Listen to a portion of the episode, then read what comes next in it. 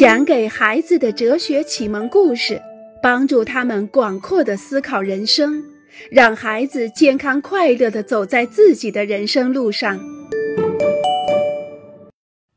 我们的身体以各种各样的方式来理解、参与、倾听和讲述自己的故事，比如打寒战、起鸡皮疙瘩、头疼脑热、皮肤青一块紫一块、肚子疼痛、发抖、吞咽困难、呼吸不畅。我们并不总是能够听到这些来自身体的信息，我们也许会错过它们，忽视它们。然而，有时候。我们的身体会利用一种我们不可能听不见、也不可能忽视的语言与我们对话，这就是欢笑与眼泪。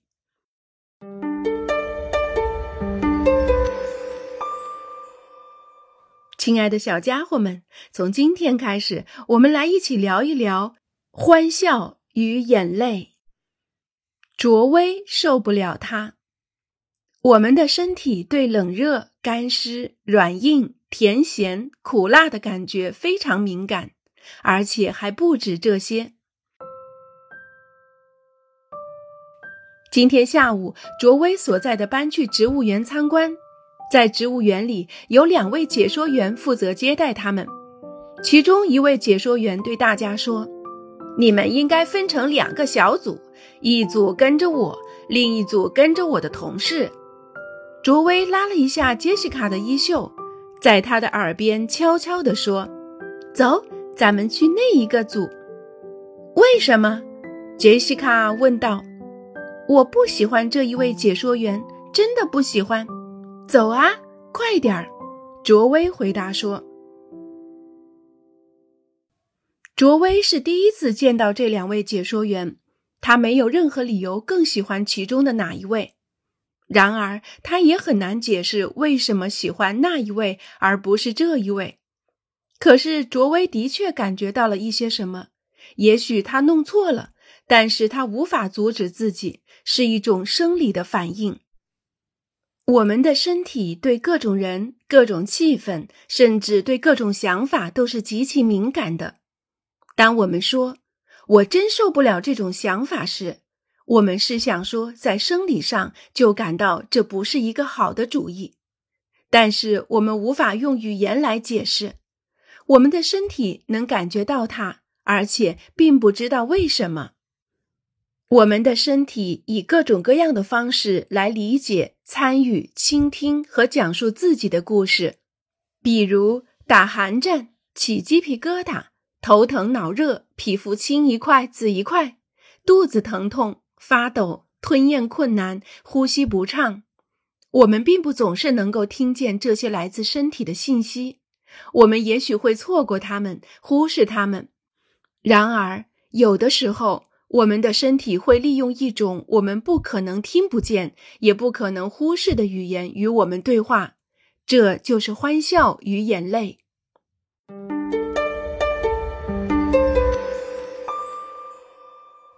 情不自禁。教室里一片寂静。这是一位极为严厉的老师，在他上课的时候不允许有任何一点声响，更何况今天是测验的日子，所以大家都很紧张。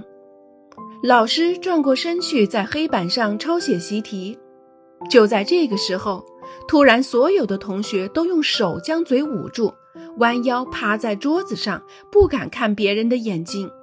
原来老师的裤子被撕破了，左边的屁股蛋儿完全露在了外面，绿色内裤上黄黄的小狗熊和红红的心都看得清清楚楚。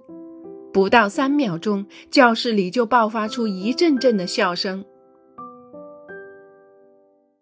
本来没有任何人想笑。这个班的学生非常了解这位老师，和他在一起，如果没有得到许可，连随便讲话也不可以。所以在课堂上胡闹，那简直是不可想象的事情。就连艾克多和朱莉这两个在全校最散漫的学生，在他的面前也不敢乱说话。可是现在，任何人想要控制自己不发笑，绝对是不可能的。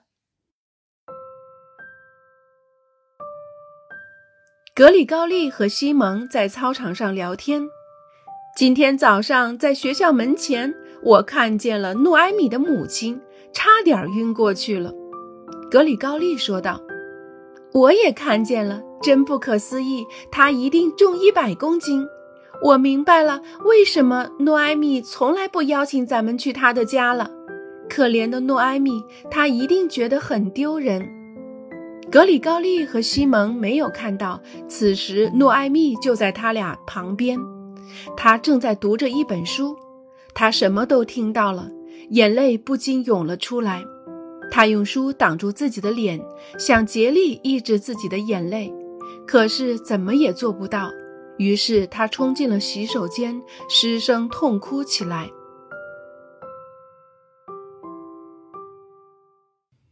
诺埃米本来不想哭，他知道格里高利和西蒙说这些并不是想伤害他。再说，他俩是他的好朋友，他们并不想故意对他不友好。可是，想要控制住自己不哭，这也是不可能的。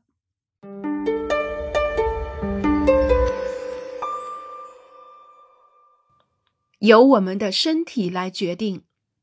我们心想：我不想笑。我不应该笑，现在真的不是时候。或者，我不会哭的，我不想哭，我必须控制住自己。但是有的时候却无能为力。尽管我们下定决心控制住自己，却情不自禁地笑出了声，或者强忍不住地痛哭一场。我们的双腿从来不可能独自决定站起来向前走。把我们带到一个我们并没有决定要去的地方。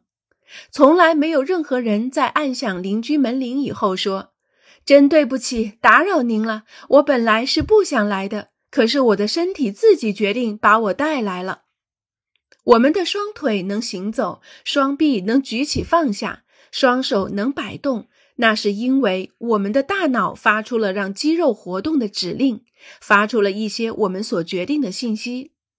笑声和眼泪却不一样，它是由身体来决定的。人类不仅仅只有精神，也不是什么都由我们的理智来决定、来表达。我们还有一个身体，这个身体也在决定和渴望。即使我们拥有世界上所有不能笑或者不能哭的理由，也抵挡不住我们的身体做出的决定。